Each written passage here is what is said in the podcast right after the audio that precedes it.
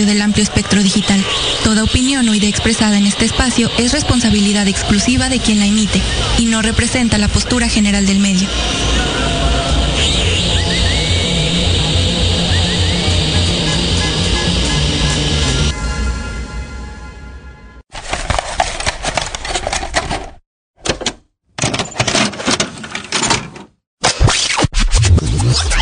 Hay que ver todo con ojos suaves, con ojos sutiles, hay que ver el detalle, ¿no? Lo que está escrito entre líneas. ¿Qué es el amor si no decisiones equivocadas?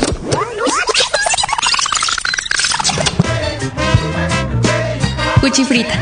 Cocinamos canciones, calentamos corazones. Jueves a las 8 de la noche, por No FM, todo menos miedo.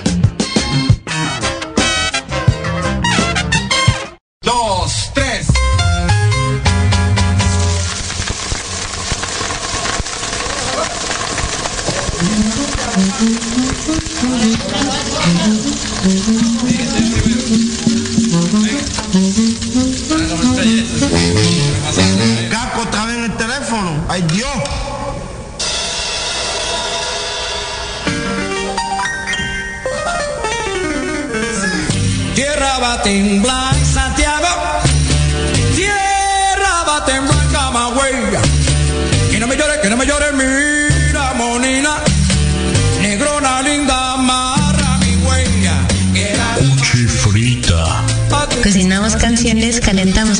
Corazones. cuchifrita, Desde una esquina de América Latina para el mundo.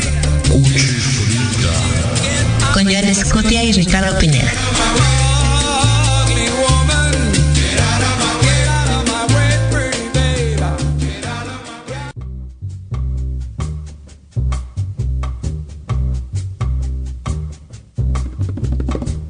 Que si el dulce con el salado, que si el picoso con el acuoso. Hay en el mundo de la comida eh, muchas combinaciones que en el papel parecerían desagradables o improbables y a la mera hora de la ejecución son todo un manjar. De eso va eh, la cuchifrita de esta noche. Lo saluda de este lado del micrófono Ricardo Pineda Por acá, John Escutia. Buenas noches. y el vikingo Morales en la operación técnica. Eh, bienvenidos una vez más, 24 de enero de 2024. Ya se nos Ahí fue. vamos, Ay, ahí ya, vamos. ya. Se Mira, va ya rápido. Pasando ¿eh? enero ya, ya chingamos. ¿no? Pues bueno, el ejercicio de esta noche, querido Joan, va sobre maridajes imperfectos. Me gustó mucho ese, ese nombre. Tiene, tiene ahí su, su dotación de cura. Bastante padre, ¿no? Imperfectos. Y pues es un poco también la esencia de este programa que es vincular las cosas de alguna manera, eh, encontrarles algún sentido y dijeron por ahí un amigo, darle sentido a lo que no tiene sentido. Sí, pues encontrar estos vasos comunicantes que siempre hay en la música, pero probablemente no los vean o no los veamos, ¿no? La mayoría del tiempo. Y va a ser un ejercicio bastante divertido. Creo que por ahí hay dos, tres conexiones que, que uno dice, wow, ¿no? O sea, no, no imaginaba yo esto. Pues para los que nos están sintonizando un poco el ejercicio fue yo te tiraba un balón, tú me lo contestabas y al siguiente bloque hacías tú lo propio y yo te lo contestaba para que quede bien la tapita, ¿no? Sí, sí, sí, ahí fuimos este, haciendo un pastelito a dos manos. Ahí cada quien poniéndole su, su frutita, su lechita, sus huevitos. Y al final creo que quedó bastante padre. Pastel imposible diría uno, ¿no? Pues ah, vámonos a arrancar la, la noche con el primer imposible, el primer bloque implos- impol- implosible. Imposible. Nos vamos a arrancar, nos vamos a ir directamente a Buenos Aires hasta el año de 1971 y luego a México. Eh, Jorge López Ruiz, eh, una de las joyas o secretos mejor guardados del, del jazz de Argentina en un disco bastante combativo que se llama Bronca Buenos Aires. Este disco pues en su momento salió sin la parte vocal, sin la parte de texto, porque pues obviamente había dictadura y era abiertamente crítica a. Y recientemente lo reeditaron los de em, Alicat Records nomás. y pues ya se integró como, como debía ser la grabación original y luego nos vamos a ir con el querido Illy Bleeding Y The Bleeding Inmortal. ¿no? la- el, siempre da escosor decir una de las primeras bandas punk de, de México Pero pues creo que ahí la conexión pues un poquito bastante clara, ¿no? La, la prohibición de, de un tipo de música en tiempos eh, en Argentina complicados y en México también. Y pues justamente pequeños tesoros que después de, de su época activa vinieron a ser descubiertos por otro tipo de gente y con una influencia tremenda todavía hasta el día de hoy, ¿no? Y una rola que venía de los ochentas, pero también quedó guardada y salió hasta una compilación. Sí, creo que fue como el primer disco, ¿no? De, de Size, que creo que tiene ahí tres discos incluidos en, en uno solo, ¿no? Es larguísimo ese que salió como en CD por ahí de los 90 y algo, ¿no? Y si pueden por ahí conecten el documental de Size que se llama Nadie Ah, puede vivir. Nadie puede vivir con, con, este un, monstruo. con un ¿no? monstruo, sí. sí, sí, sí, buenísimo. Y pues una canción ahí bastante padre que se llama Tráfico de Esclavos. Que si uno le echa ganas, pues también ahí está cerquita con, con Rebelión de Joe Arroyo, ¿no? También. O sea, si, si uno le rasca, se puede encontrar bastantes cosas por ahí. El esclavismo que dicen Sí, que ya desapareció. ¿te Hombre, si acá tú y yo somos esclavos todavía. Liberación para nuestro pueblo. Sí, sí, sí. Escríbanos en redes sociales, en Twitter estamos como arroba nofm-radio, hashtag cuchifrita. Eh, si quieren ver el cotorreo y son más visuales, pues échenle unos pesitos, poquitos, los que, se- los que no afecte su economía, al Patreon, www.patreon.com, diagonal todo menos miedo. Para que vean cómo nos reímos ahí, cómo mostramos a Mazorca. Y Cámara. participen, ahí también tenemos, estamos en Spaces, eh, pueden abonar a la conversación y decir también cuáles podrían ustedes poner en lugar de cuál, eh, qué maridajes imperfectos también conocen ustedes. Sí, qué cosas les gusta comer así que, que uno dice, ay, no, guácala, ¿no? Pero, pero suena, o sea, suena- o sea, para ustedes sabe muy rico. Hay bastantes marihuanos saben del monchis de eso, ¿no? Siempre hay combinaciones imperfectas ahí. La ciudad vacía y tráfico de esclavos, Jorge López Ruiz y Saiz sonando aquí en Cuchifrita. Vámonos. Primero fueron los puñales, y después vino la orilla y toda la amargura de un malevaje que se estaba yendo, entre un golpe de baraja y alguna muerte casual que uno había prometido. Llegaron todas las broncas inmigrantes y trajeron la historia y la leyenda. Derramaron el idioma por la calle y de a poco se fueron adueñando del lenguaje. Y después se fueron los boliches. El estaño se apagó como las velas. El vino empezó a tomarse con apuro y alguien dijo amor en una esquina del centro y se olvidaron del tango y el compadre. Entonces, entonces la ciudad se fue poblando de vacíos. Ya nadie conversaba como antes. El ruido del Mateo se quedó en Palermo y llegó rumor de muerte para el barrio. Ahora nadie se acuerda, pero dicen que Buenos Aires tiene el bandoneón anclado, una guitarra milonga por Pompeya y un hambre proletario apuñalado.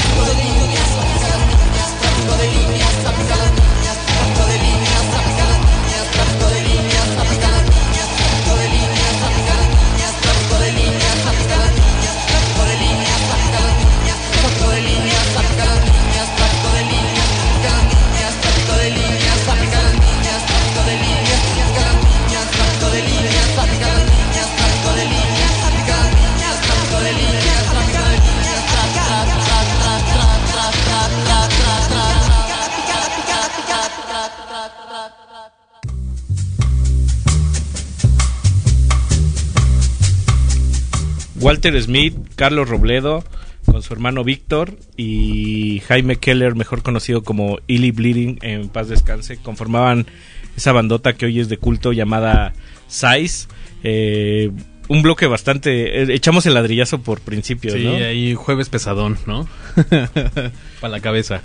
Y a pesar que pudiera pensarse que, por ejemplo, el pues esta onda del post-punk y el no wave, ah, pese a que fue adaptado aquí en México y la música sintética que tenía algo de pop y algo de punk por ahí, este, pues también tenía todavía su parte social y combativa y es lo que hermana a estos dos primeros tracks. Totalmente. Pero mucha de esa de esos de esos artistas pues surgieron como a la contra de cosas como el jazz, ¿no? Eh, recordábamos, hablamos chistoso, ¿no? fuera del aire con, con Vikingo de 24 Hour Party People, que pues llevaban, no sé, a, a Vinny, Vinny Reilly, eh, Dorothy Column, así varias bandas y pues siempre estaba vacío y decían, pues necesitamos vender boletos y dice un güey, eh, ¿qué tal si llevamos una banda de jazz? Y dice, güey, los músicos de jazz solo se divierten ellos, güey, así, no, no mames, jamás vamos a tener una banda de jazz, pero pues esto me llama mucho la atención que un jazz así de combativo en los 70s de Buenos Aires pues es toda una revelación también. Sí, y, sí, sí. Y habla abiertamente de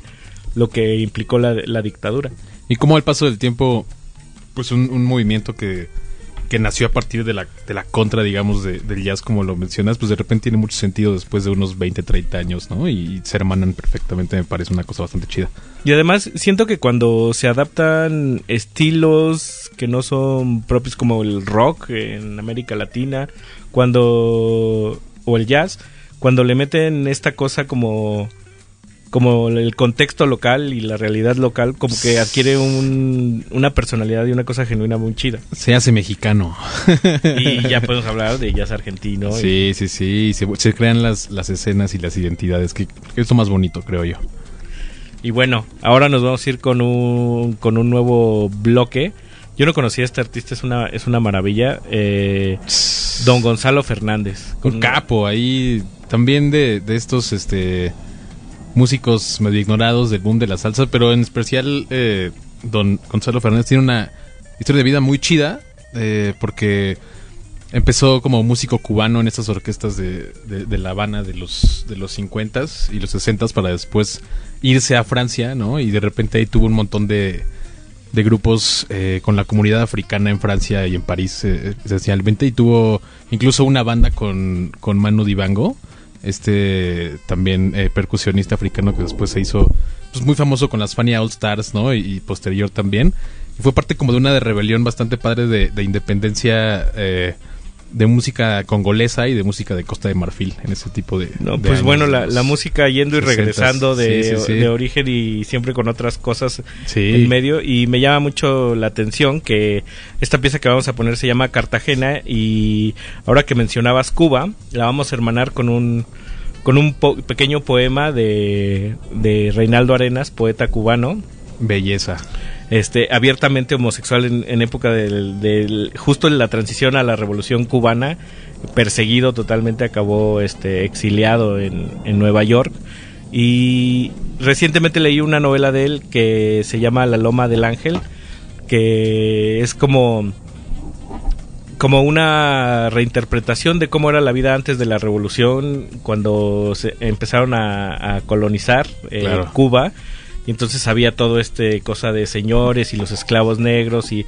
el cortejo con, con las señoritas. Y la elegí justamente porque esta canción de, de Cartagena habla un poco o evoca esa, esa época de ver a la, a la doncella pasar por la calle y ver cómo lo- la iba a cortejar y si era o no de la clase social, si Sí, se le estaba permitido o no, una, una cosa ahí de, de castas muy...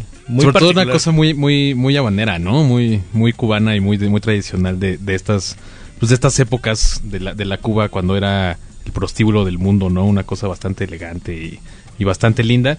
Y pues Gonzalo Fernández terminó haciendo ya más cercano al boom de la salsa en los 70 pues discos ahí con, con Pupi Legarreta, que también es un violinista extraordinario, con Johnny Pacheco, que también es un flautista igual que él, tocando el saxofón ahí con, con bandas como la orquesta de Monk Santa María, por ejemplo, también en este disco de Sofrito. Y dice la leyenda que al final eh, le cayó una desgracia y una enfermedad que, que le mantuvo como inmóvil la boca, entonces ya no pudo tocar más la Qué flauta horror, la maldición. Sí, sí, sí. Y, el destino fue incierto con él porque no sabemos qué pasó, pero pues dejó de tocar por ahí de los ochentas. Wow, y, y que si uno lo ve a grandes rasgos, lo que hermana también a estos tracks, pues es esa, ¿no? Como la diáspora africana y Sí, el colonialismo sí, sí, también ahí a flor de piel. Y el poema que vamos a poner de Reinaldo Arenas está leído en la voz de Javier Bardem, porque él hizo... El Enrique Rocha de España. Porque él interpretó el, pa- el papel de Arenas en la película de Julian Schnabel, la de Before Nightfall, antes de que anochezca. Y si pueden, ahí dense esa, esa peli. Eh, sale Johnny Depp, la Qué grabaron en. Veracruz, salen actores mexicanos, sale Diego Luna de bien chavito, una chulada. Pues vámonos, don Gonzalo Fernández con Cartagena y Reinaldo Arenas en la voz de Javier Bardem con el poema The Parad Ends de la película Before Nightfall. Están Qué escuchando belleza de bloque. Cuchifrita. Vámonos, vikingo.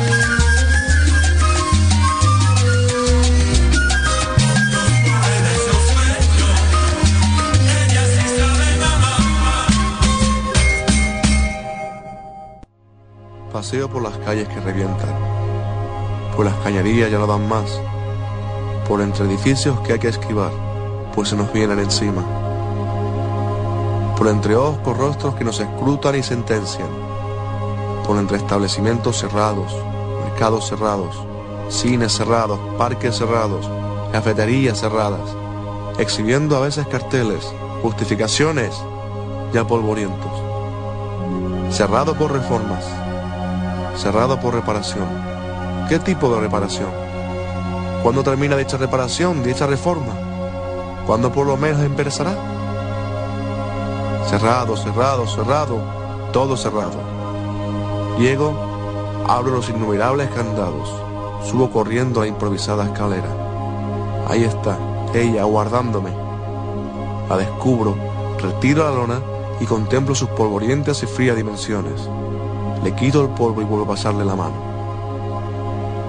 Con pequeñas palmadas limpio su lomo, su base, sus costados. Me siento desesperado, feliz a su lado. Frente a ella paso las manos por su teclado y rápidamente todo se pone en marcha. El tata, el tinteneo, la música comienza poco a poco, ya más rápido, ahora a toda velocidad. Paredes, árboles, calles, catedrales, rostros y playas. Celdas, miniceldas, grandes celdas, noche estrellada, piedras nudos, pinares, nubes, centenares, miles, un millón de cotorras, taburetes y una enredadera. Todo acude, todo llega, todos vienen. Los muros ensanchan, el techo desaparece y naturalmente flotas, flotas, flotas arrancado, arrastrado, elevado, llevado, transportado, eternizado, salvado, en aras y por esa minúscula y constante cadencia, por esa música, por ese tata incesante.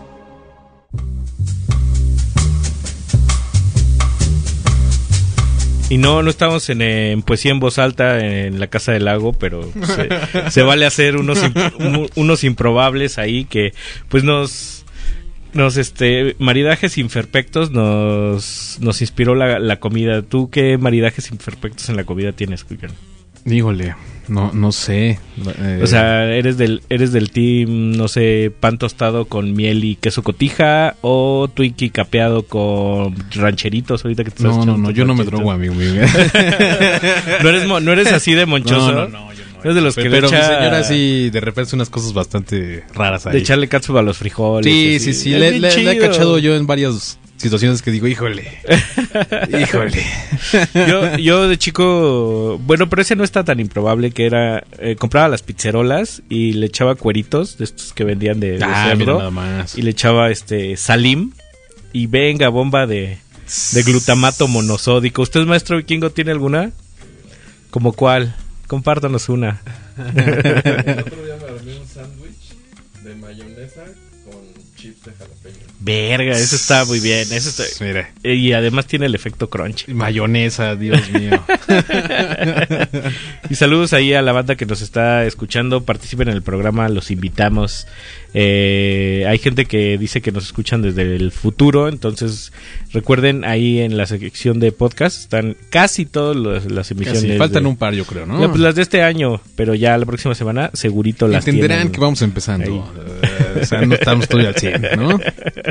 Pero ahí vamos. Pues ahí vamos. Y vamos a agarrar con uno de los bloques que siento que más nos costaron.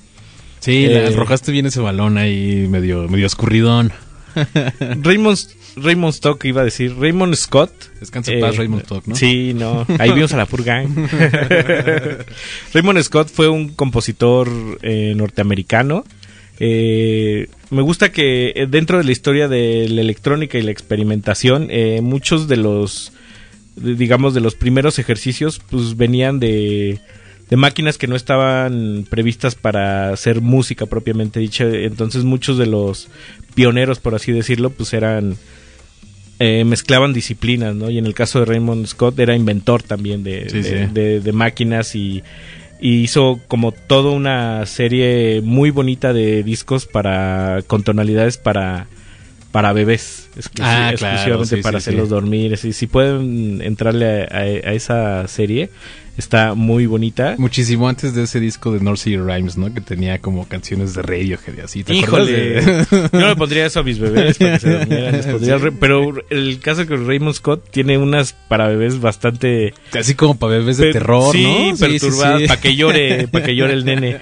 Y vamos a escuchar Tempo Block de 1964 y luego nos vamos a ir hasta 2019 con algo que también es electrónico con mucho Sí, beat. sí, sí. Quizás sea la canción con más beat de esta noche. Yo creo que sí. Era un- era- se, se ameritaba, ¿no? Con, con el bloquecillo. ¿Quién es. Estación Subtrópico? Es un dúo dominicano que también, pues, República Dominicana no suele ser un exponente grande en, en términos de música electrónica, ¿no? Y Estación Subtrópico, pues, es un, un dúo de una chica y un chico haciendo música, inventando sonidos, pero siempre como con una tradición muy negra, taína, dominicana detrás. Y, y el resultado me parece que es bastante chido. Y a ver, que nos digan los que nos Ay, están escuchando. Este, Ay, a ver, pues tan solo eso es medio improbable, ¿no? Muy improbable, me atrevería Sí, a sí, decir. sí. El Raymond Scott, Estación Subtrópico, sonando aquí en Cuchifrita.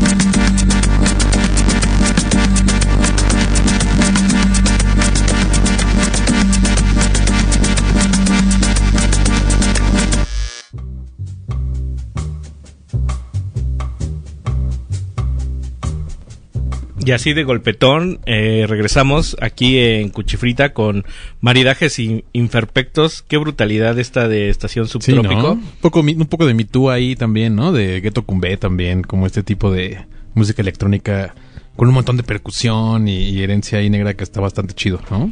Sí, bueno, hace palidecer al Raymond Scott, pero hay que darle el beneficio porque era sesentero, ¿no? Pues sí, también, pues de ahí vienen casi muchas cosas, ¿no? También el camino es medio trazable ahí, creo yo. Y, y pues nada, o sea, 2019, que fue como tantito antes de pandemia. Sí, tantitito antes de pandemia, con una portada bastante bonita, que son un montón como de como de africanos bailando como en una especie de, de- de selva, pero todos están vestidos como con glow sticks de neón, entonces está bastante chida la portada. Muy en la onda dengue, ¿no? También Sí, luego sí, traen... sí, suena también mucho a dengue, dengue, dengue, sí, sí, sí. Y eh, ahora que dijimos de, de pandemia, pues mucha de la música, se produjo mucha música chida en América Latina durante la pandemia y como que muchos andábamos en el bajón y anda como ahí perdida, ¿no? También. Sí, hay bastantes discos. Bueno, también ahorita hay muchos creo que que están como saliendo apenas, ¿no? Que, Que lo hablas con durante- ellos y es como de, ah, este disco lo hice en la pandemia, ¿no? como, Que fue como el primer tono, ¿no? O sea, como los discos que salieron luego, luego era así de discos pandémicos, que trae esa vibra y Sí, que sí, de alguna manera me influenció y... pero los que realmente se crearon durante la pandemia, muchos están saliendo apenas, ¿no? Sí, pues los guardaron ahí también porque pues, era un momento muy complicado, ¿no? Entre la pandemia y entre la, la sobreexplotación de formato físico que hubo también en ese momento de la historia. Mucho salió en digital y también anda ahí Sí, como medio... Sí, sí. Pues la banca no le dio tiempo de andar ahí este, recomendando todos los discos, ¿no? y, y, pues bueno, escríbanos ahí en redes sociales, estamos como arroba no fm-radio, hashtag cuchifrita, ¿qué otros maridajes imperfectos o improbables o imposibles se les ocurre a ustedes? Eh, la música, eh, recuerdo ahorita que, habla- que hablábamos de cosas que podrían parecer improbables, re- me recordé mucho a mi maestro de bajo cuando iba en la preparatoria que, que decía... Mira, hijo, la música es como las matemáticas. Uno más uno son dos aquí y en China. y pues al final de cuentas las notas son las mismas y con eso puedes, o sea, puedes hacer como muchas cosas distintas, pero surgen como... Claro. O sea, no diría que surgen de un mismo lugar, porque a veces como las, las motivaciones o... Sobre todo eso, ¿no? La cosa subjetiva pues, es distinta siempre. Y el contexto también, y la geografía y la época pues inciden mucho, ¿no? Pero... Pues a final de cuentas ahí está el pentagrama y ahí final, están los como, sonidos, ahí como está la naturaleza. el gallo Claudio, matemáticas, hijo. Güey, me ¿No? gustaría tener la, la voz de, del, del gallo Claudio. Yo la tuve por ahí de la secundaria cuando me está empezando a cambiar. Y de- eh, que ese es el problema que tienen muchas bandas como de adolescentes, ¿no? Como los Hanson. Les, nomás les Híjole, cambié la voz y a la verga. O estos mexicanos que eran la versión de los Hanson que se llamaban Uf, también, ¿no? No, o, o peor aún, Jordi el bebé, güey. Ese güey la tuvo más no, cabrón. porque así. haces, ¿qué hace uno ahí? Debut ¿Qué y? No, no, despedida. ya, ya no, por favor. Pues que decían que pues, en realidad era como Billy Vanilli, ¿no? En realidad, el bebé no cantaba, El solo, bebé no balbu- canta. solo balbuceaba. y bueno, eh, ahora toca un bloque igual que tú soltaste primero el cañonazo y, y me gusta mucho el nombre que es Guarapo de Caña, que tuve bien como buscarlo. Y un amigo venezolano me dijo, ah, pues es que el guarapo es como café. Sí, sí. Y le dije, pues de caña, y dijo, ha de ser como un café de olla, pero ya buscando, es una bebida dulce de caña, fermentada. No sé si lo consuman en, en Venezuela o qué, porque el artista que, que la compone, el autor es Hugo Blanco. Sí, una leyenda de la música ¿no? venezolana. Sí, fue el, si no me equivoco, el primero que se atrevió a hacer cumbias con arpa, que toda su carrera fue como muy distinguida por ser un extraordinario eh, pues, tocador de arpa, ¿no? Y siempre mirando a lo tropical. Creo que pues, seguramente viene por ahí el, el garapo de caña. Un instrumento que no abunda a veces mucho en la cumbia o en, el- no. en, otro, en Pues, otros tan- estilos. tan solo en, pues en la en el, la memoria colectiva como de la música contemporánea el arpa no es un o sea es John Newsom y Hugo Blanco no nada más Pero eh, yo, yo es de esos instrumentos que a mí luego hay instrumentos que se me antoja, otros que digo está muy difícil, otros sí que- sí sí pero el arpa es una cosa que me parece súper complicada. es muy complicada y justo pues la canción más famosa de Hugo Blanco es precisamente la, la canción que se llama La cumbia con arpa que seguramente pues todo el mundo la ha escuchado en alguna versión sonidera por ahí Había una Es muy como- famosa. ¿Es, ¿Es esa? es esa sí ¿Es de él sí, también? es, es de Hugo Blanco sí. Es bien Exactamente, buena sí, esa. sí, sí. Y fue como el, el, el, pues digamos, el clímax de la carrera de Hugo Blanco con esa comida con arpa, pero de ahí pues tiene un montón de canciones tropicales que son precisamente con, con arpa. Lo cual Y aquí en. México solo tenemos ubicada el arpa como en Veracruz, ¿no? Sí, es una cosa como muy costeña, ¿no? Por allá. Sí. Sí, pues justo vamos, a partir del arpa, vamos a hermanar a Hugo Blanco, que una canción de 1976, Guarapo de Caña, con Dorothy Ashby. Dorothy Ashby fue, también llamó mucho la atención porque justo por ahí, que fue finales de los 60, principios de, finales de los 50, principios de los 60 en Estados Unidos, pues además del coto racial, pues era eh, una mujer que tocaba jazz con arpa. Mira una nada cosa más. muy, No, bueno. muy sui generis y está ahí perdida. Si pueden echarle una oreja a su disco que se llama Afro Harping, tiene mucho Qué gran funk. nombre además, Sí, ¿no? Es súper descriptivo. Exacto. tiene mucho funk, mucho soul, mucho jazz antes de que existieran o, o explotaran estos estos estilos y pues está ahí eh, se, ha, se ha agarrado mucho la música de Dorothy Ashby en, en samplers de, de hip hop, sobre todo de la primera oleada, la- como en Nueva York, finales de los 80, Ujú. principios de los 90. Y pues por eso está como que siempre ese disco como surgiendo otra vez así. eh, Sí, y se extraña un poco también, ¿no? Que, que los raperos empiecen a samplear cosas como el arpa, ¿no? Que creo que, o sea, que más allá de que sea un interlude o, o una especie como de, de conector entre, entre canciones, pues que sea como un break o algo, ¿no? O sea, estaría muy interesante que, que con los recursos que ahora tenemos, que no son los mismos en los en la primera ola de hip hop, se hiciera como un, un sampleo de, de las arpas como se hacía antes, ¿no? Pues muelas de gallo, Eptos 1, si nos están oyendo, sampleen arpa. Sí, sí, sí, sí, sí, ahí está el futuro.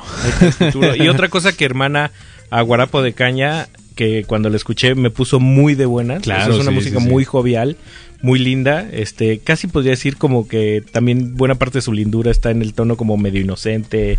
Ahí me dan ganas como de bailar con los tíos y los Sí. abuelos.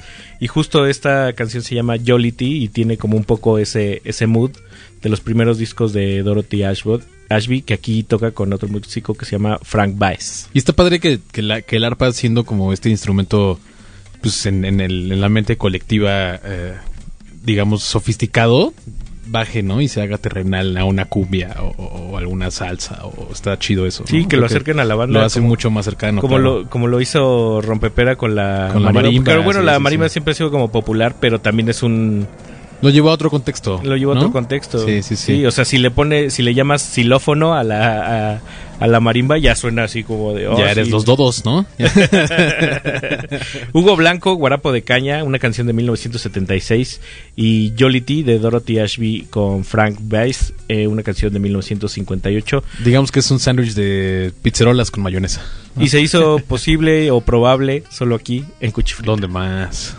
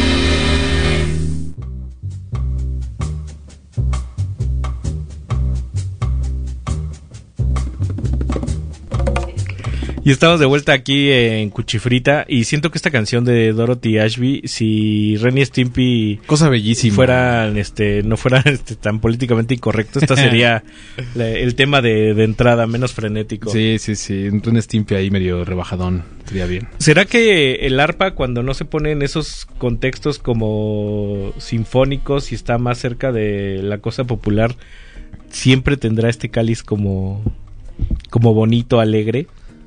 Sí, ¿no? O sea, yo siento que de, o sea, de por sí el arpa es como una cosa, un sonido bastante angelical, ¿no? Y muy querubín, digamos, ¿no? Entonces, Lo, lo que les digo, soy como muy ignorante del tema, pero lo que entiendo es que es un pedo afinar y que si uno sepa tantito de afinación, le puede hacer mucho daño a los dedos. Igual si, Mira nada si usted no sabe tocar el arpa, puede lacerarse los dedos al grado de que ha habido gente que se o sea, que las cuerdas son tan delgadas que cortan. Exacto, va, va muy por ahí. Imagínate. Y me bueno. gusta, me gusta mucho esta cosa que es como como una guitarra, como pues de ahí viene la lira. Claro. Este, pero hay que pellizcarla también, o sea, es percusiva y también es Un poco como, como el tololoche, ¿no? Ay, qué bonito el- el Que se hay. pellizca también. ese que pellizcones le- les da les da a uno, ¿no? Sobre todo los topados de hoy que le meten unas fuerzas ahí a, a la pellizcada bastante grande, ¿no? Como dicen luego la calaquea, ¿no? Que se oye como si fuera el Así como los huesillos ahí. Sí, sí, sí, sí. Y pues escríbanos, ahí estamos cotorreando en Cuchifrita, en Twitter como arroba nofm-radio, eh, hashtag Cuchifrita, que otros maridajes y improbables eh, les suena por ahí. A mí hay cosas en la comida, volviendo al tema de la comida y de maridajes imperfectos, que parecía como por ejemplo eh, esta combinación de la manzana canela siento que es fue un genio o una genia quien lo, quien lo descubrió cosas que como un pedazo de rama puede generar un sabor tan tan único con una fruta pues que es como el grueso el- como Sí, una de sí, las sí. frutas más comunes no que es la manzana Pues yo defensor siempre de la piña en el pastor, entonces también. ¿no? y la piña donde sea o solo ahí Pues en la pizza también defiendo mucho eso. yo también Sí, sí, yo sí. también bien O sea, no donde sea, pero es una donde conversación cabe. es una discusión milenaria no Sí, pues ay, tiene siempre los exquisitos, ¿no? Hay, seguramente hay quien dirá, el arpa no se hizo para tocar cumbias, ¿no? De- Debe ser la gente que no come pizzas hawaianas. Generalmente tocamos clásicas, dicen por, por ahí. Exactamente. Como también eh, el fagot, por ejemplo, el fagot nunca ha estado como del lado popular y siempre está como de pues en las orquestas, en las filarmónicas y recuerdo una película de Lupita D'Alessio con Jorge Ortiz de Pinedo, entonces Jorge Ortiz de Pinedo viéndolo tocar el fagot es una de las cosas más desternillantes que te puedas imaginar, porque además le decía, era como el mejor amigo de Lupita en la película y le dice, "Cuando estoy triste, toco el fagot." Mira nada más. Ahí super nasal. Y El bueno, maestro Jorge Ortiz de Pinedo. el maestro Jorge Ortiz de Pinedo, intérprete de Fagot. Mira nada ¿no? más. Y bueno, nos vamos a ir hasta 1976. Andamos medio setenteros eh, esta noche, como que queriendo o no queriendo, muy buena de la Amanecimos parte en de- otros tiempos. La música que, que a mí más me gusta, se lo comentaba al vikingo, también siento que fue en los setentas. Y nos vamos a ir con Nancy Sinatra, que está ahí como... Siempre digo que está como escondida, pero no, tiene... No, sí está, ha sido bastante celebrada, ¿no? Sí, tiene hitazos muy cañones. Y también ha sido pues, actriz ahí de bastantes películas y, y demás. Y, o sea, obviamente, pues no, no voy a apacar al papá, pero, pero Eh, tiene lo suyo. Eso es, lo, eso es lo que me llama la atención, que sí pudo como desprenderse de la sombra del papá, ¿no? De alguna Sí, manera. sobre todo, pues creo que el tipo de música que tocaba pues era bastante diferente, ¿no? Y, luego ahí eh, esposada con el Lee Hasselwood, hacían unas cosas medio nada vaqueritas súper chidas. Y esta canción, yo no la, la conocía apenas que Lighting the Attic sacó la, la reedición y no Otra sabía vez, la Idiatic. eso. Y no sabía que era de, de ella. Bueno, se la compusieron, pero ella la sacó en, eh, en el 76 en un, en un 45, en un 7 pulgadas. Qué belleza. Y, y pues nada, se lo había escuchado a unos güeyes que se llamaban Pale Saints, que era como medio Cocteau Twins, así que también están me- mega escondidos. y me parece una canción muy muy bonita que además Está muy linda, sí. Kinky Love, que es como que es como kinky, como perversón, ¿no? Como Como cochinón, sí. Pero Sí, sí, sí. chido. Pero, pero sofisticado, digamos. y este quizás es mi bloque favorito porque lo hermanamos con con una cosa que es como de apropiación también, ¿no? Que son los yairas. Sí, sí, sí, pues la cumbia andina que no es de los Andes, ¿no? que no se hace allá, ¿no? que es mexicana. Y eh, el conector es bastante chido porque es una canción de... ¿De qué año? De los ochentas, noventas, por ahí, ¿no? Eh, creo que finales de los noventas. Sí, 98. De la primera etapa de los Jairas con esta ah, mujer que se llama Mónica Reséndiz, que fue la primera vocalista y que también, al igual que Nancy Sinatra, fue tuvo un paso fugaz ahí como, como actriz. Tiene una película en donde sale muy chiquita de, de Paul Leduc, este director mexicano, pues está ahí que ha hecho como cosas bastante importantes y es una, una película muy chida que se llama ¿Cómo ves? Ahí con Roberto Sosa y Blanca Guerra en su, Sale Cecilia en su Rodrigo muy chida. Tri, y ahí sale Mónica Reséndiz haciendo un papelillo también entre toda esa pandilla y, y pues es una mujer que también ha, ha sabido eh, despegarse un poco, ¿no? De, de ese fantasma del primer Jairas y también ahorita ya tiene como su, su carrera solista y demás y es una canción igual de hermosa que, que la de Nancy Sinatra, ¿no? Y los Jairas siguen ahí tocando, ¿no? Eh, siempre, Sí. siempre están ahí en los carteles de... de- Todavía se mantienen del activos. barrio. Sí, sí, sí. Y me gusta mucho la película esta de, de cómo ves que al final sale... Esta película está dedicada al Fondo Monetario Internacional. Puta, y visionarios porque fue Belleza, mucho antes del TLC y de toda la crisis. Ya después de que viste acá toda la podridumbre nacional, les- me parece un detalle bastante lindo. ¿no? Desarrollo. Pues vámonos con Nancy Sinatra y los Jairas, eh, probables eh, maridajes imperfectos. Sí se puede, sí, se puede. Chiche Pelle. Y sabe rico, ¿cómo no? Sí, sí, sí. Vámonos, vikingo.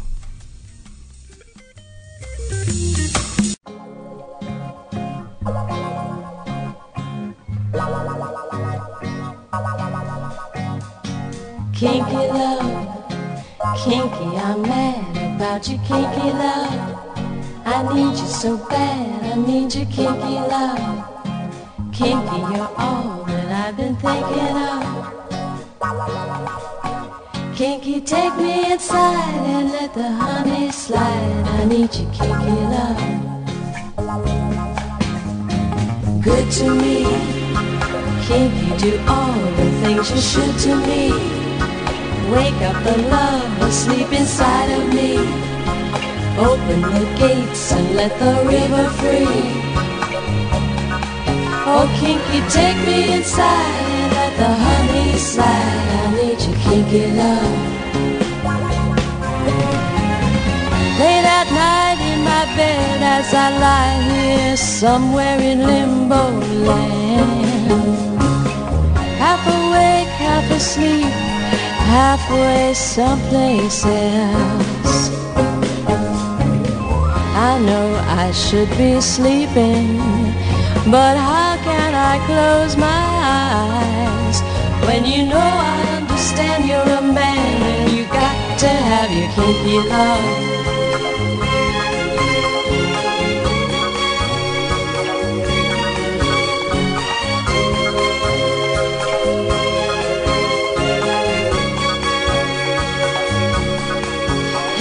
You know I understand you're a man and you just got to have your kinky love.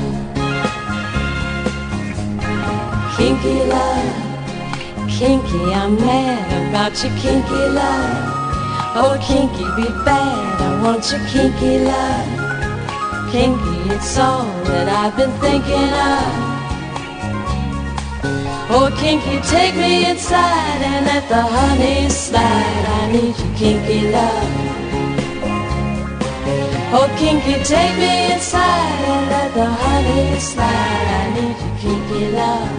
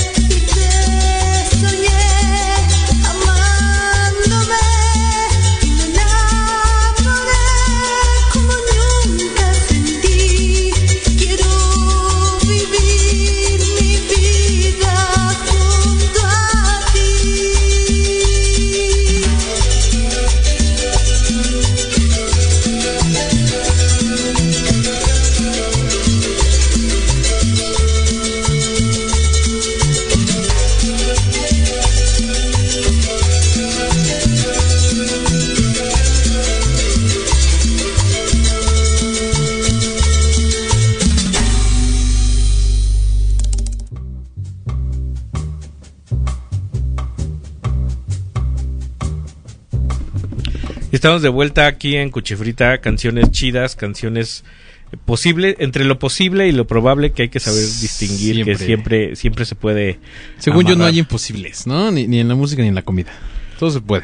¿Crees que todo es una caja de zapatos que uno puede todo llenar se ahí? puede. No, O sea, órale, si qué haces ahí Joan. porquerías con la comida, todo se puede. O sea, no, no- hay alguien que le va a gustar, seguramente. Pero luego el, el- la pancita es la que la resiente, ¿no? Pues hay que entrenarla, nada más. hay que acostumbrarla poco a poco. Claro, sí, sí, sí. Escuchamos a Nancy Sinatra con Kinky Love y a los Jairas con Y me enamoré, que por lo que entiendo los Jairas son como todo, o sea, es, es uno de estos conjuntos que son muchas quenas, ¿no? O sea, o nada más hay como dos o, o tres. Sí, sí, o sea, hay como varias ahí versiones también. Pero la, la original es la, la chida con, con esta mujer. Y eh, pese a que tienen un gran arraigo, tampoco es como algo que se haya extendido mucho la cumbia andina, ¿no? Aquí en México, al menos con... O sea, hablábamos de los Askis y los Jairas, pero vamos, son los menos. Sí, sí, sí. No, no, no es como una escena, digamos, ¿no? O sea, permanecen en los bailes. No y- podrías hacer un festival de cumbia andina mexicana aquí en México. Insisto que no hay imposibles. si, si uno quisiera, se, se pudiera, yo creo. Ahí si nos están escuchando los rompeperas, los Pues ahí los promotores ya, está saben. la ahí quena. está, ahí está el pan, hombre. Un festivalillo ahí, mira. Ahí patrocinado por Cuchifrita Media Partner.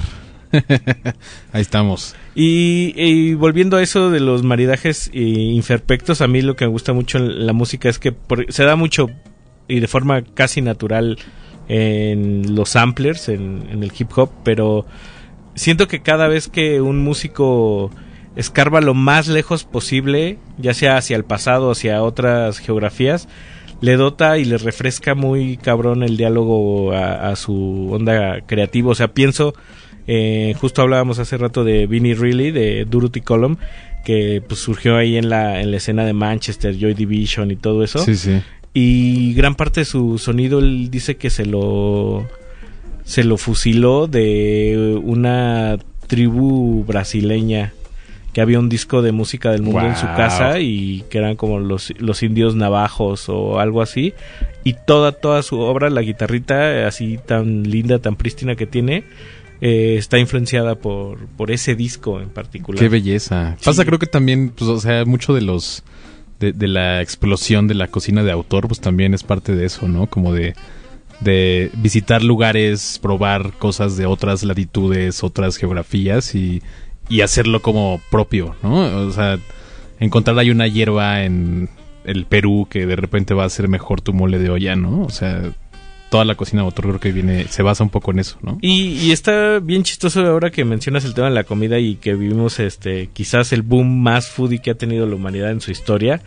Eh, que hay que tener como cierto dote o tino o sutileza para saber cantidades, este, presentaciones, porque muchas veces la gente mezcla por mezclar y el batiburrillo no siempre está chido Sí, tener sí, el sí, mazacote sí, sí. ahí de, de un montón de sabores que en realidad no sabes qué está pasando realmente y también creo que se abusa de, de esa... O sea, no, no me voy a poner purista de, ay, abusan de la libertad que hay, o sea, que, que experimenten lo que quieran. jugando a ser Dios. Pero luego sí veo saturado como el ecosistema de la comida, como en el afán de sorprender, como le voy a meter aquí, la voy a deconstruir y, y le voy Sí, a bueno. la voy a reversionar y entonces un taco puede ser todo y a la vez nada y sabes, o sea, como que también creo que está un poco erosionado. Ya es una tesis más que otra cosa, ¿no? Por ahí, no sé si todavía exista la revista Hoja Santa, pero había un texto bastante padre de, de Alonso Rubalcaba sobre, sobre la aproximación al taco desde el punto de vista de, de Puyol, ¿no? Y entonces, a- al final creo que ter- terminaba como, como teorizando que, que un taco es una circunferencia, puede ser o no física, ya sabes. Entonces, me parece como un ejercicio más tesístico que otra cosa, ¿no? O sea, poco menos que, que la comida importa ahí. Ya, ¿no? ya, ajá, exacto, es como de como el arte que objeto o el arte Sí, conceptual, sí, ¿no? sí, ya es una cosa bastante, bastante de- más allá, ¿no? De ideas y de representaciones ahí. Sí, sí, sí, muy extraño. Cuando uno lo que busca es el, el golpe al cerebro como ratatouille. Pues el Twinkie con sal o algo, ¿no? Pues va, vámonos al siguiente bloque. Esta la descargaste tú. esta la soltaste tú, que estamos hablando de Boncana Maiga, algo también, una vez más, del 77. Sí, africano también. Un, un viejo lobo de mar africano ahí que también hacía cosas muy importantes con los vientos y después cuando empezó a meterse, como muchos africanos de la época, a, la música cubana, a la música puertorriqueña y en especial a, a esta explosión de música eh, caribeña en, en Nueva York y en Puerto Rico y en, y en el Caribe latinoamericano, pues se, fraccionó, se empezó a aproximar un poco más a esos ritmos. y si, o sea, si sumas dos más dos son cuatro, ¿no? Entonces todo el bagaje de, de la cultura de Mali y, los sonidos africanos a esto que es salsa, que también obviamente pues, viene de ahí, pues, es un platillo ahí bastante interesante, ¿no? Y vamos a amarrar justo, nos vamos a quedar ahí en África y nos vamos a ir unos añitos antes, al 63, con una joya que rescató hace ya varios años Mississippi Records, que es la música de Marianne Gebru.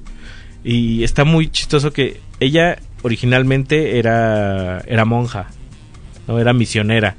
Entonces toda la música que hacía pues era como dedicada, pero ajá, pero dedicada totalmente pues a la, pues, a la religión convencional, no hacia el catolicismo, o sea, era ya digamos el, el África colonizada un Sí, sí, poco, sí. eh, pero no deja de tener este como este remanente, esta efervescencia, este evocación de lo etíope y puede uno encontrar ciertas armonías o, o ciertos vínculos con la música, por ejemplo, de Mulato a- que también, ahora que mencionamos a Mulatu, eh, sí África, pero también en alguna época Mulatu pues tocó como cosa cubana también. Claro, sí. Entonces ahí está como muy, muy vinculado. Que también es otro tipo de, de, de viaje, ¿no? O sea, lo tenemos como muy establecido que, que el mundo fuera de África se encuentra después con África y entonces influencia sus trabajos, pero pues también hubo viajes como de de afuera hacia, o sea, de África hacia afuera, De ¿no? vuelta. Por ejemplo, los africanos descubriendo la salsa o los big bands de los 50s o 60s o incluso estos discos de la Sunway Records de, de música disco, ¿no? Africana y nigeriana que también es otro tipo de, de dinámica pues mucho más europea, pero también tienen ese sabor ahí totalmente africano y, y- y- y bailando como a los dioses y demás. Me parece también viaje bastante chido. Y que todo ese revisitionismo, eh, de alguna manera, ese, ese rescate a muchas nuevas generaciones, pues les abrió el panorama sobre África, que siempre que se piensa en música africana, se empieza en unos, unos clichés bien feos, ¿no? Así como, sí, tienen la, tenemos o tienen como la así, imagen ahí como lo- muy... Los tambores y las tribus. Sí, y sí, el- sí. Una cosa Entonces- bastante arcaica, ¿no? Ajá, que sí está, ¿no? O sea, también cuando, o sea, el cliché del mexicano con el zarape, pues sí existe, ¿no? Pero... Pero pues, o sea, No es solo eso, es más o complejo, sea, más digamos que es un mm, estereotipo ahí que que no debería no debería existir tanto, ¿no? O sea, al final pues, digo, si si volteamos a ver la historia de, de la música, pues África es como el, el epicentro de todo, ¿no? Al final de cuentas. Exacto, y en el caso de, de Marianne Gebru, me, me llama mucho la atención que como desde esta música eclesiástica se pudo expandir y pudo llegar a otras generaciones y apreciar la música como es sin... O sea, por ejemplo, muchos de nosotros no... O sea, si te digo, ¿te gusta el rock? este No escuchas rock cristiano, o no... Sí, no- claro. No, te, no te sueles meter ahí tanto. Y en el caso de Marianne, pues fue como un- una explosión ahí. Y siguen rescatando música. Eh, murió ella apenas hace menos de un año y a la edad casi de 100 años. Mira nada más. Y va a salir un nuevo disco ahora con su parte vocal porque esto es totalmente instrumental. Y Un poco también como lo que pasa con el gospel, ¿no? Que tal vez pues obviamente no no lo escuchas por andar cantándole a- al Señor, pero las canciones son muy buenas, ¿no? Y y, y valen la pena revisitarlas y descubrirlas y redescubrirlas y ampliarlas también, que se ha, ha pasado mucho, ¿no? Pues ahí está Kanye. Ay, míralo. La mitad de la carrera de Kanye viene del gospel, o sea. Pues vámonos a escuchar Descarga Boncana con Boncaga- Boncana Maiga y a Sej Marian Gebru con a Young Girl Compliant. Esto es Cuchifrita. Qué macanazo. Vámonos.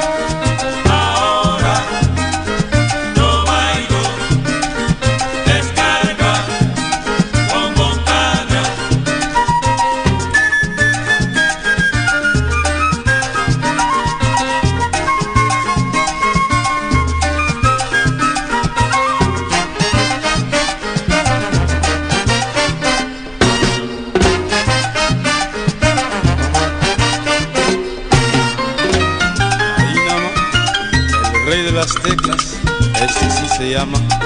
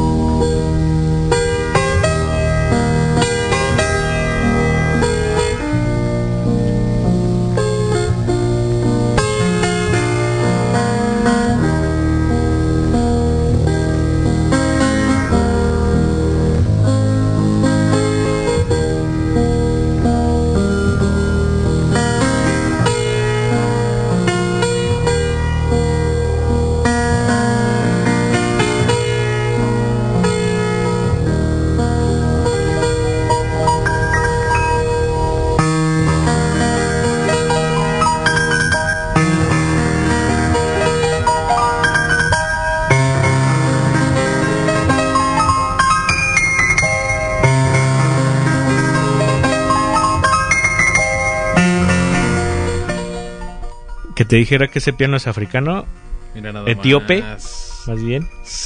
No me la creo, no ¿eh? me la No me la creo, creo. y solo aquí en Cu- Enséñame las pruebas. En Cuxifrita. Cufrichita. Cu- Hoy es cufrichita. Frutichica. Frutichica. Frutichica, güey. Güey, hay algo ahí, hay algo ahí. Agua, Ahora, atentos. fru- fruta frita.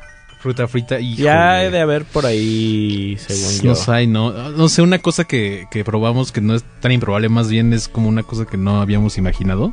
Cuando fuimos a Cartagena hay unas cosas que se llaman eh, ensalada de, de frutas, pero les ponen helado. Entonces es bastante padre. Y queso, Bueno, helado y como, queso. como el banana split, ¿no? Sí, queso, no sé, el queso también era un toque ahí El, medio- que- el queso es, es duro, es raro. es también, queso, helado y fruta. también en varias, varios lados de, de América Latina comen los hot dogs con mermelada. Oh, no, Ah. ¿como salchicha con mermelada? Sí, sí, De, sí. de marihuano. No, yo, yo digo que el dulce salado está más presente de lo que uno pensaría. ¿Sí? Y sobre todo en la, en la comida asiático, el agridulce. Ah, totalmente, sí. Ese, Allá ese sí. es más, com- más común. Sí, sí, sí. Pero el dulce salado luego como que le saca la banda y dices, güey, o sea, tu, tu submarino trae un chingo de sal también. Pero no traes salchicha, Ricardo. Ah, como fenomenoide que su mente es de salchicha y mucho chocolate. Co- como, el, como el coronel de la vaca y el pollito que tenía pies de salchicha. Tenía pies de salchicha, sí es cierto. sí, sí, sí, qué- bastante qué chido también, sí. ¿Sí le darías un mordisco a sus patas? A él sí, a él sí. No yo que, que la salchicha ya de por sí es a think, ¿no? O sea, es, es difícil. Hay quien dice que es la comida más asquerosa, ¿no? O sea, una vez que, que, que ves de dónde viene y cómo la hacen, dices, ¡ay! híjole". Y, y luego hay como ciertas comidas que ya son como la salchicha de algo, ¿no?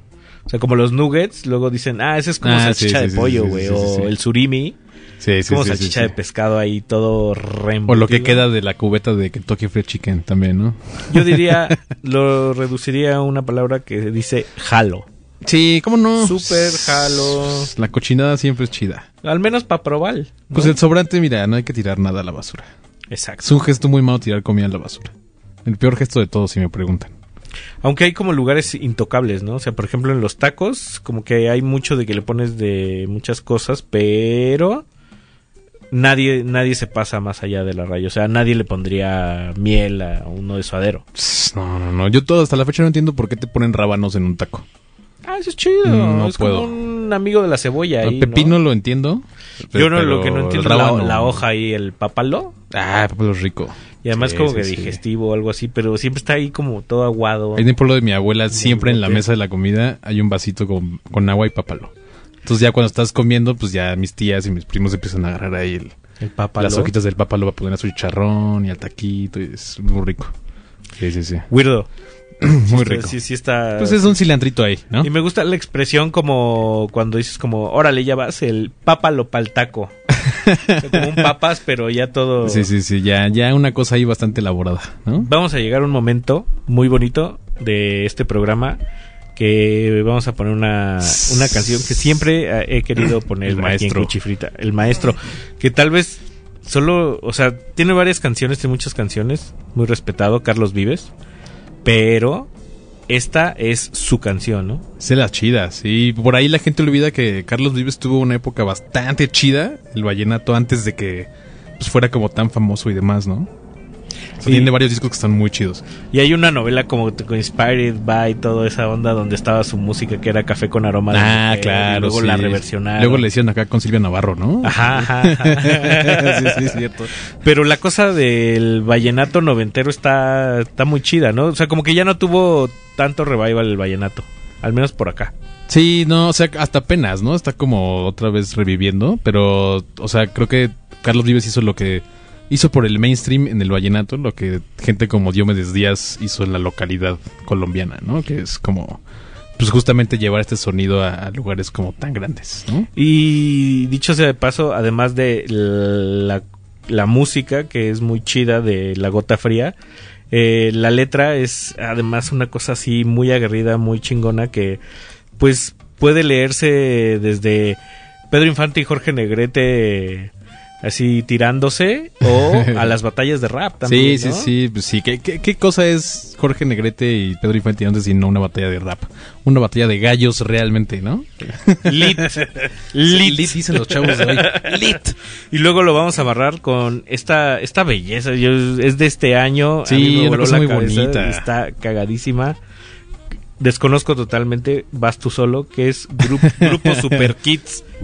Mi- en mi cabeza el último recuerdo que tengo de Carlos Vives fue cuando nos, nos dijeron que era el único cantante colombiano que tiene una isla propia en, en- las afueras de, Colombia, ¿no? Ahí entre Cartagena y las islas que, que están ahí por fuera y entonces me puse a pensar como de, bueno, no, no debe haber muchos cantantes que tengan islas propias, ¿no? Y una de ellas, obviamente, es Celine Dion, ¿no? Que tiene una isla también propia. Wow. Y entonces la, la conexión ahí viene más bien como de que no, no voy a poner yo una canción de Celine Dion aquí porque, pues...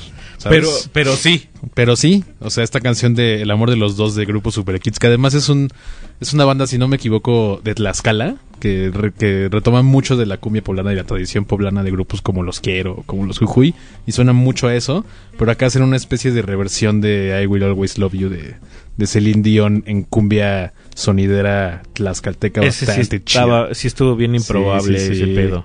Pero suenan bonitas las dos juntas, ¿no? O sea, sí, se amarran. Sí, sí, sí, cómo no. O que lo diga la gente que nos está escuchando aquí en arroba no fm-bajo radio. Hashtag Cuchifrita, Carlos Vives, La Gota Fría y Grupo Super Kids con el amor de los dos. Una canción reciente, fresquecita de 2024. De este, sí, salió hace un par de semanas, me parece, el disco.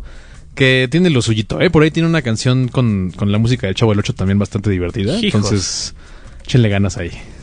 Vámonos, vikingo.